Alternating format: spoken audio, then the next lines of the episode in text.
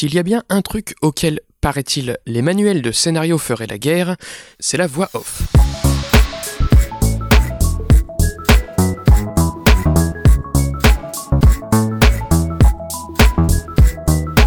Salut et bienvenue dans ce 79e et avant-dernier numéro de Comment c'est raconté, le podcast qui déconstruit les scénarios un dimanche sur quatre.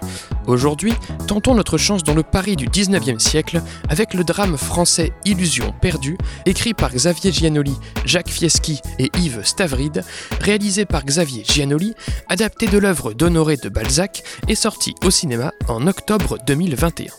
Le succès critique et commercial de ce film tapissé de voix off nous permettra peut-être de répondre à la question. Au fond, c'est quoi une bonne voix off? Lucien est un jeune poète inconnu dans la France du 19e siècle. Il quitte l'imprimerie familiale de sa province natale pour tenter sa chance à Paris au bras de sa protectrice Louise de Bargeton.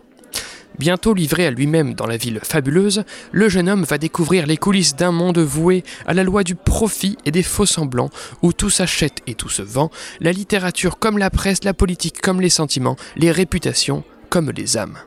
Lucien survivra-t-il à ses illusions Extrait de la bande-annonce. J'ai besoin de travailler, monsieur. Je respecte énormément le métier de journaliste. Et tu crois que c'est quoi mon métier? Vous éclairez les gens sur euh, l'art, le monde. Mon métier, c'est d'enrichir les actionnaires du journal. Notre ligne éditoriale sera simple. Le journal tiendra pour vrai tout ce qui est probable.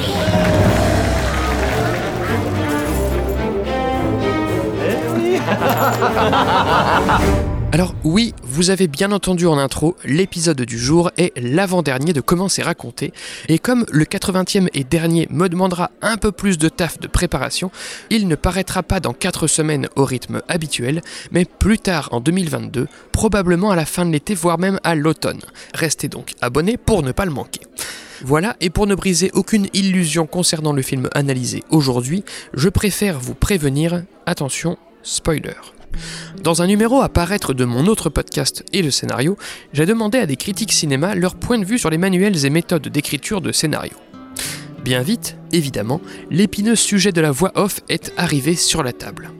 En effet, la défiance de la voix off, Spike Jones et Charlie Kaufman s'en moquaient, et de façon assez méta si je ne m'abuse, dans le film Adaptation, où le théoricien le plus célèbre de la dramaturgie, Robert McKee, joue son propre rôle à asséner qu'il ne faudrait surtout pas employer la voix off dans un scénario, mais s'avère tourné en dérision par la voix off du film.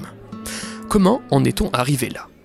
Et comment, en 2022, des films aussi populaires que Batman ou Illusion perdue ont-ils pu gagner le cœur du public et des critiques malgré leur copieux recours à la voix off, réputé donc à risque chez les scénaristes? Eh bien, penchons-nous là-dessus, démêlons tout ça. Déjà, qu'est-ce qu'une voix off? Il s'agit d'une voix qui n'est pas prononcée par un personnage, mais superposée à la scène. Car si les répliques off sont prononcées dans l'action par un personnage, il sera plutôt question de hors-champ que de voix off, notion traitée à part précédemment dans le podcast en analysant le film The Guilty. Une voix off peut essentiellement être de deux natures, telle que définie par Michel Chillon dans son livre Écriture de scénario, hétéro-diégétique ou homo-diégétique. Une voix off hétérodiégétique, c'est quand le locuteur n'est pas partie prenante de l'histoire. Bref, quand il s'agit d'un narrateur extérieur à la diégèse, à l'action, comme dans la plupart des documentaires ou comme dans le film Barry Lyndon, par exemple. Une voix off par contre homo-diégétique, elle, c'est quand le locuteur est partie prenante de l'histoire. Bref, quand il s'agit d'un personnage. C'est le cas du film Illusion perdue, commenté en voix off par le personnage Nathan d'Anastasio, incarné par l'acteur Xavier Dolan. Après, une voix off ne se caractérise pas que par son rapport à la diégèse. Elle présente aussi, par nature, une certaine perspective. Beaucoup de voix off adoptent une perspective dite interne. Non seulement elles proviennent d'un personnage propre à l'histoire, elles véhiculent en particulier ses pensées, ses états d'âme, ses réflexions et en temps réel. C'est le cas par exemple de films comme Memento, Watchmen ou Apocalypse Now. Il est alors question le plus souvent de la voix off du ou de la protagoniste. D'autres voix off adoptent une perspective dite externe. L'action est alors commentée ou rapportée à froid, objectivement, et pas forcément par le protagoniste. On en trouve dans Usual Suspect par exemple, ou dans beaucoup de films avec Morgan Freeman.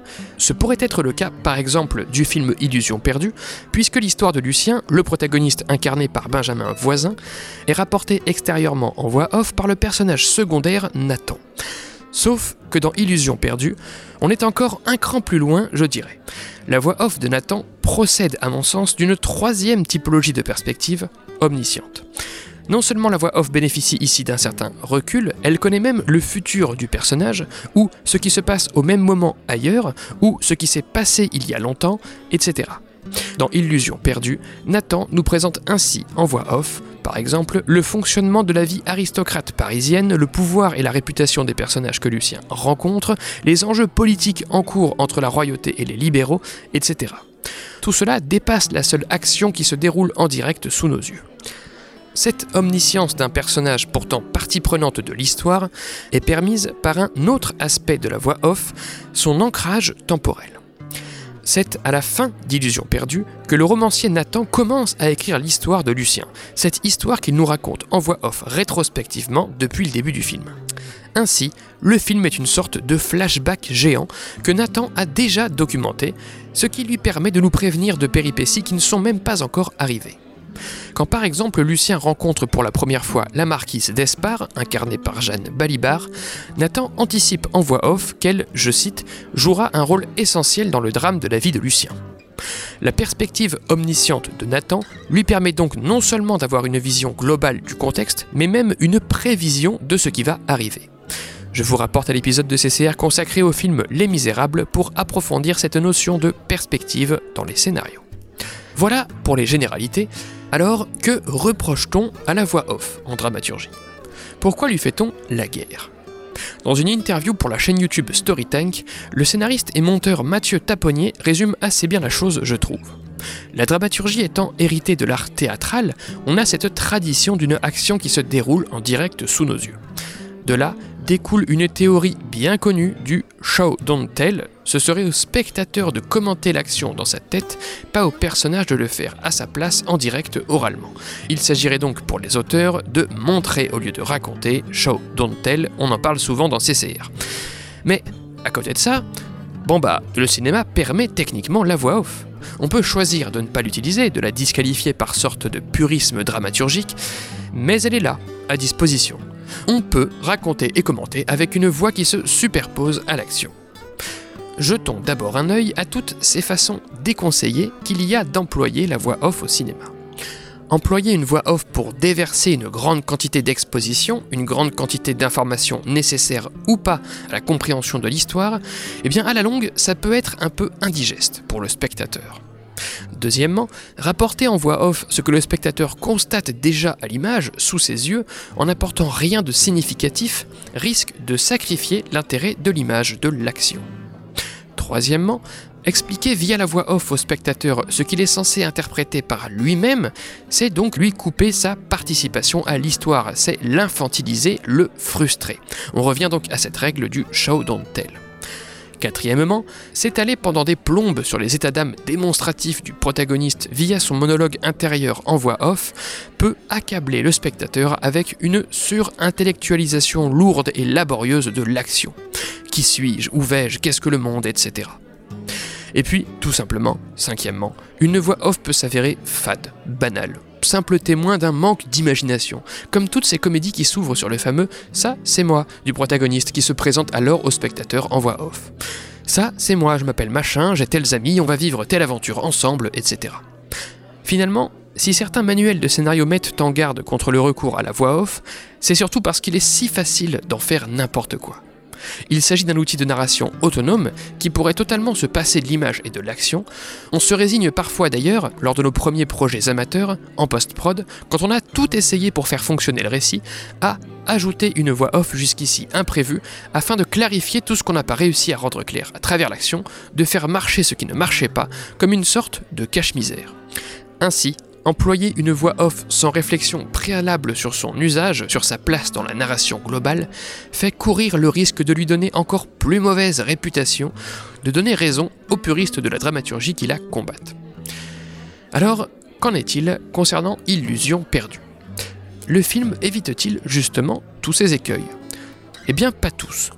De l'exposition foisonnante, on en a, avec tous ces passages où Nathan décrit le Paris de l'époque, nous fournissant alors moultes informations, pas forcément nécessaires à la compréhension de l'histoire, sur le fait par exemple qu'en sortie de diverses guerres, les jeunes comme Lucien en France gagnent les capitales en quête de richesse pour se forger un destin loin des champs de bataille, bla bla bla bla. Cela dit, on s'instruit volontiers au passage, c'est l'avantage des récits d'époque. On trouve également une voix off redondante. Quand Nathan présente les combines du puissant Singali, incarné par le regretté Jean-François Stévenin, capable de provoquer sur commande une huée ou une ovation à l'issue d'un spectacle, et qu'en même temps on le voit faire sous nos yeux. Pourquoi expliquer ces techniques puisqu'on le voit justement les employer? La voix off de Nathan transgresse également la règle du show don't tell, par exemple à la suite de la première scène de débauche de Lucien, où ce dernier écrit sa première critique opportune de mauvaise foi dans l'exclusif but de séduire l'actrice Coralie qu'il rencontre, interprétée par Salomé Devels. Dans cette scène, Nathan commente en voix off Ce soir-là, peut-être Lucien en avait-il déjà trop vu, trop bu, trop entendu. Cette remarque, théoriquement, ce serait plutôt à nous, spectateurs, de nous la faire. Ce serait à nous d'identifier ce premier point de non-retour que passe le protagoniste Lucien. Ce serait à nous de pressentir qu'il emprunte le chemin de la perversion. Donc des risques vis-à-vis de la voix off, illusion perdue en prend. Ça, c'est certain. Mais ces risques lui sont-ils préjudiciables? Pas forcément. Et pour le comprendre, passons à la partie suivante de cette étude, non plus les risques mais les opportunités permises par la voix off dans la narration cinématographique.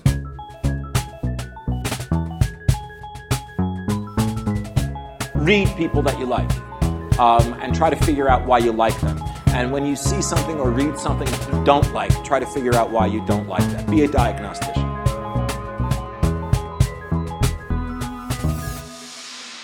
Reprenons avec l'exposition, donc cette voix off qui nous déroule tout un tas d'informations. Dans le livre d'entretien The Craft of the Screenwriter, le scénariste Paddy Chayefsky explique ne pas aimer recourir à un narrateur, sauf si cela lui permet de condenser 20 pages en 5 lignes. Car oui, s'il vaut mieux montrer que de raconter, la moindre information prend alors beaucoup plus de temps à exprimer à travers l'action. Mais si vous souhaitez communiquer une grande quantité d'informations au spectateur, un petit paquet de voix off peut s'avérer assez pratique. Par exemple, quand Nathan, nous le disions, livre en voix aux spectateurs tout le contexte politique dans lequel Lucien arrive à Paris, cela nous évite tout un tas de scènes introductives d'ambiance, de présentation, qui permettraient, par leur multiplicité, de montrer une tendance globale. Non, Nathan lui dit simplement, voilà, comme ça c'est fait, c'est rapide et c'est pratique. Concernant ensuite la voix off qui répéterait bêtement ce que l'on voit, David Trottier suppose justement dans sa Screenwriter's Bible qu'une voix off n'est utile que quand elle contredit ou quand elle nuance ce que l'on voit à l'image. C'est beaucoup plus intéressant. Je pense par exemple au premier film de Gaspard Noé, Seul contre tous.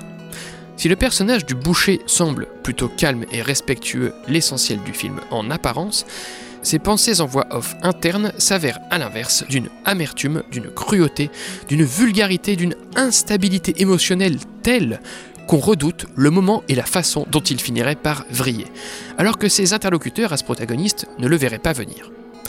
Dans Illusion perdue, je pense à cette scène d'ironie où Nathan explique que Lucien continue, entre guillemets, dignement son apprentissage au journal, alors que Lucien, à l'inverse, s'adonne justement à des critiques de mauvaise foi. Je pense aussi à ce moment où Nathan explique en voix off que l'ordonnateur de huée et d'ovation Singali continue à, je cite, garder un vrai contact avec le public, alors qu'on assiste à un entraînement de jet de tomates sur les comédiens. C'est dans ce sens qu'il employait le mot contact.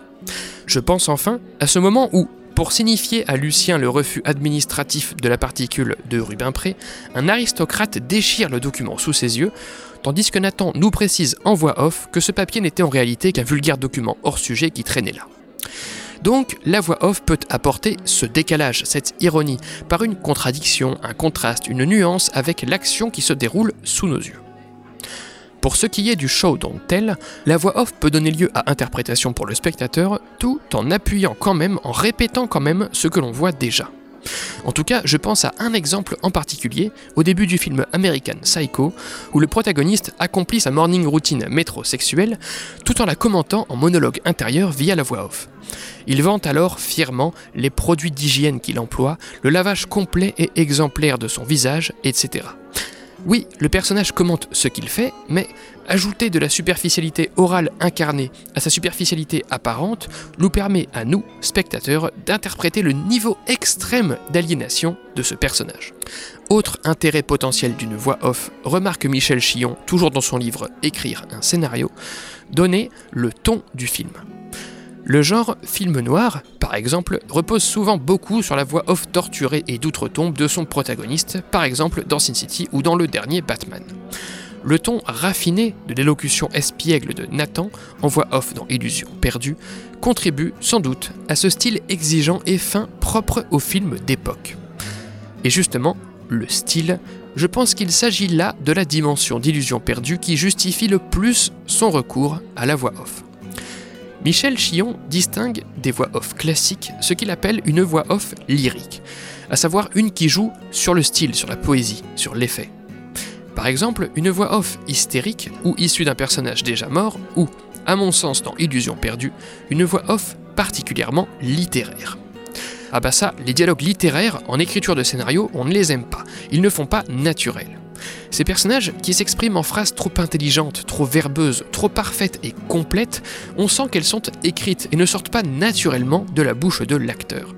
Mais quand il est question de l'adaptation d'un classique justement de la littérature, et que la beauté de la voix off est directement héritée d'un auteur reconnu comme Balzac, n'est-il pas justement appréciable pour le spectateur de goûter au style littéraire de la voix off? D'autant que ce style se mêle parfaitement ici au reste de la direction artistique, depuis l'accompagnement en musique classique, en passant par le contexte de l'aristocratie, les aspirations littéraires de Lucien et le fait qu'il s'agisse d'un film d'époque, tout simplement. S'il y a donc bien une chose qui, à mon sens, justifie le recours, qui plus est littéraire, à la voix off dans Illusion perdue, c'est le style du film, son ton, son ambiance. D'ailleurs, toujours sur cette idée du lyrisme de la voix off stylisée, celle d'Illusion perdue pousse même la chose un cran plus loin, jusqu'à une forme de mise en abîme littéraire. Je m'explique. Je n'ai pas lu l'œuvre originale, mais dans le film réalisé par Giannoli, autant c'est le personnage secondaire Nathan qui s'exprime, autant, nous le disions, il dispose d'une perspective omnisciente, et ce, pas seulement parce qu'il compte l'histoire depuis la fin, comme nous le disions. Avez-vous remarqué que quand Nathan parle de lui-même en voix off, il le fait à la troisième personne? Avez-vous remarqué qu'il commente également des choses dont il n'est pas censé avoir connaissance? Par exemple, la toute fin, où, une fois que les chemins se séparent entre le protagoniste Lucien et lui, narrateur, Nathan continue à nous narrer l'histoire de Lucien, à savoir cette scène finale où ce dernier avance dans l'eau. Nathan commente effectivement que Lucien ne savait pas s'il y allait dans l'eau pour se purifier ou pour mourir, s'il allait cesser d'espérer et commencer à vivre. En fait, la voix off dans Illusion perdue, ce n'est pas seulement ou pas exactement celle du personnage Nathan, c'est plus précisément celle du roman que Nathan écrit au sujet de Lucien, avec donc une part de liberté et de romance qu'il peut s'autoriser. D'où la mise en abîme dont je vous parlais. Illusion perdue est un film adapté d'un roman, de Balzac, sur un roman de Nathan, au sujet d'un poète, Lucien. La voix off littéraire du film est alors d'autant plus justifiée par tout ce feuilletage de littérature à tous les étages. Pour revenir à un cas de figure beaucoup plus pratique, basique et fonctionnel, toujours sur les opportunités de la voix off, elle épargne parfois simplement au spectateur la lecture de texte à l'image qui ne serait pas très cinématographique. Par exemple, dans Illusion perdue, la voix off de Lucien ou de sa sœur Eve remplace celle de Nathan, tout simplement parce qu'on les entend lire ou rédiger une lettre. On est dans une forme de dialogue indirect. Et puis enfin, pour revenir à l'intervention du scénariste Mathieu Taponnier évoqué plus tôt, la voix off, c'est aussi l'art originel du conteur. Cette passion qu'on a tous, nous les humains, à captiver avec des mots.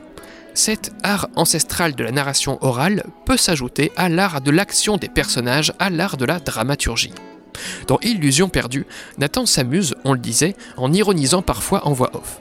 Aussi, il nous tease, nous intrigue, en commentant que Lucien fait l'erreur de fanfaronner avec sa compagne Coralie, alors que le couple en est encore au paroxysme de sa réussite. Ou en remarquant que Lucien, plus tard, ne devine pas ce qui se cache sous le sourire des aristos qu'il a toujours voulu rejoindre. Une bonne voix off peut donc aussi avoir ce côté incarné du narrateur oral, qui met l'emphase, qui titille notre curiosité, qui attire notre attention sur ce qui importe ou ce qui importera, comme quand nous racontons nous-mêmes une histoire oralement à un proche.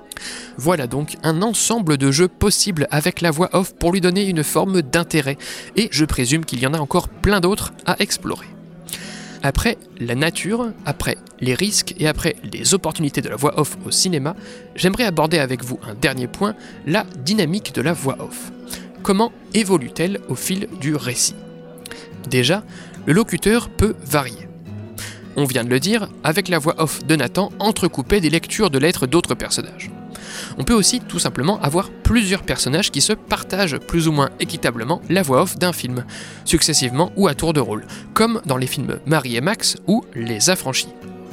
Ensuite, qu'elle varie ou non de locuteur, la voix off est introduite d'une certaine façon et à un certain moment. Dans Illusion perdue, on entend le narrateur, mais pendant longtemps n'aperçoit pas Nathan. De fait, on peut penser qu'il s'agisse d'une voix off hétérodiégétique, que le locuteur ne soit pas partie prenante de l'histoire.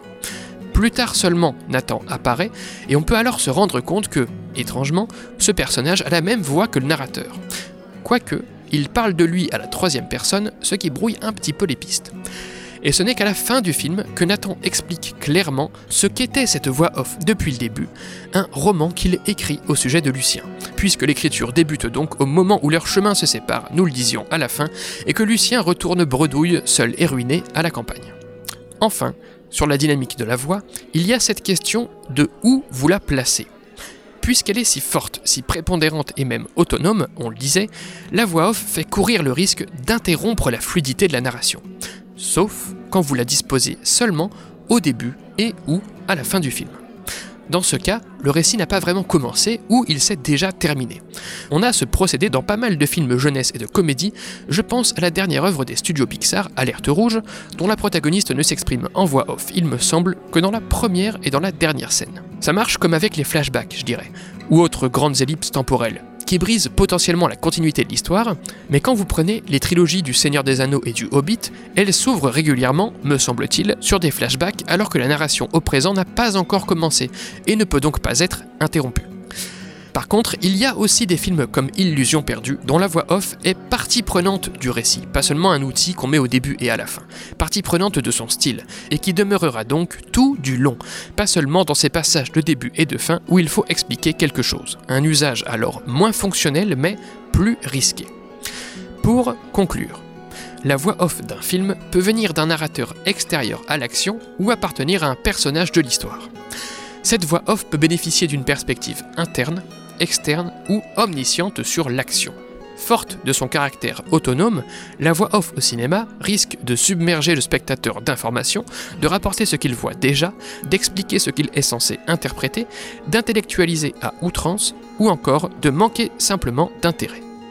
Mais à l'inverse, la voix off permet de condenser de l'information, de contredire ou nuancer l'action, de donner à interpréter au spectateur, de matérialiser la lecture ou l'écriture d'un texte par un personnage, de donner un ton au récit, de s'inscrire dans un style particulier et, enfin, de bénéficier du ludisme naturel de notre traditionnelle narration orale, notre goût pour l'explicite, il était une fois.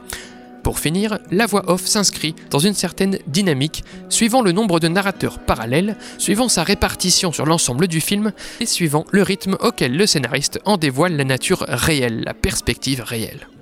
Voilà, j'espère ainsi avoir réconcilié certains, que ce soit avec les manuels de scénario ou avec la voix off, suivant de quel côté de la barrière vous vous trouviez, car comme tout le reste, finalement, la voix off est un outil avec lequel on joue, on expérimente au risque de le casser ou d'en abuser. Fondu au noir pour ce 79e numéro de Comment c'est raconté. Merci pour votre écoute j'espère qu'il vous a intéressé.